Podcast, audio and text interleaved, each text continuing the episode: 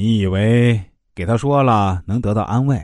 其实，人家要表面说着安慰的话，心里啊早就乐开花啊。要是条件允许啊，估计还会有人搞个庆祝活动。就像多年不联系的老同学，人家问你最近过得怎么样，你以为这是在关心你吗？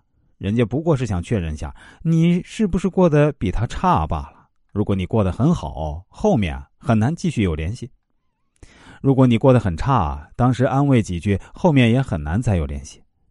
喜欢炫耀的人都是愚蠢的，只会引起别人的眼红，然后想方设法的搞你。真正的聪明人都会示弱，证明别人的牛逼。第三，示弱是为了保护自己。没有经历过人性的恶，很难看清真实的社会。郭德纲有句话不错：“穷人站在十字街头耍十把钢钩，钩不着亲人骨肉；有钱人在深山老林耍刀枪棍棒，打不散无义宾朋。”喜欢逞强的人，除了证明自身的愚蠢之外呢？也让人看到了你的弱点，暴露出弱点就很容易被别人投其所好，扮猪吃老虎才是高明的做法。第四，正视人性的弱点。欺软怕硬是每个人的天性，谁都喜欢挑软柿子捏，没人拿鸡蛋碰石头吧？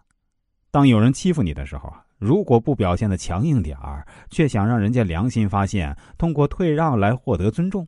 这是不可能发生的事儿。退一步不是海阔天空，换来的一定是变本加厉。为啥？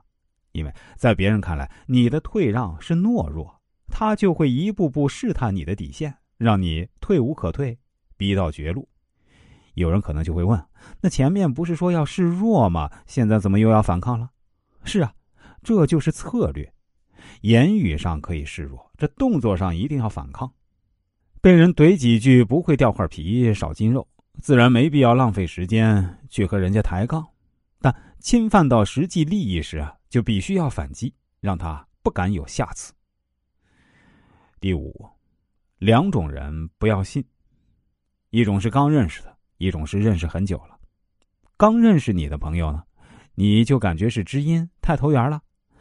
但你想过没有，人家跟你素不相识，为啥知道你的喜好？还能对你了如指掌，只有一个可能：提前做了功课，设计好的。为啥这样做？